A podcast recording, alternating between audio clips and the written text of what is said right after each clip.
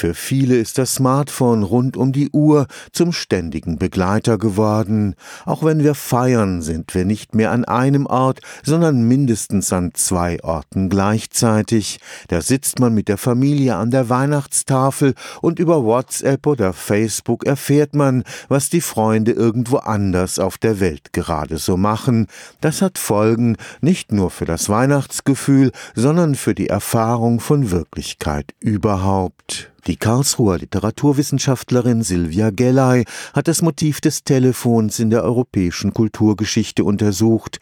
Dabei hat sie etwas Merkwürdiges entdeckt. Der Kommunikationsapparat ist uns seit seinen Anfängen immer dichter auf die Pelle gerückt. Ich habe diese Formulierung gefunden, dass man nicht mehr am Apparat ist, sondern im Apparat ist. Verschluckt zu werden, das ist jetzt nicht nur in Bezug auf Handys feststellbar, dass man das quasi sehr, sehr eng am Körper trägt, sondern es hat sich schon angebahnt, diese Entwicklung schon sehr früh mit der Karriere des alten Telefons, des Festnetztelefons. Das ist jetzt natürlich so extrem geworden, dass man wirklich kaum noch einen Schritt irgendwie aus dem Haus tut ohne das. Gerade das Verschlucktwerden fasziniert ja so am Smartphone. Man ist nicht mehr auf ein langweiliges Hier und Jetzt beschränkt. Erst einmal ist man leiblich, körperlich ja in einem Raum verankert, der materielle Raum, aber es sind parallel dazu sehr viele andere Räume gegeben. Ist es ein Chatroom, ein Online-Spiel, Spiel Google Maps, wo man einfach mal den eigenen Standort checken möchte in einer Stadt. Meine Empfindung ist, dass man sich nicht mehr in einem Raum befindet, sondern in mehreren. Also so eine zwiespältige Erfahrung, eine sehr doppelbödige Erfahrung sozusagen. Postfaktisch wurde zum Wort des Jahres 2016.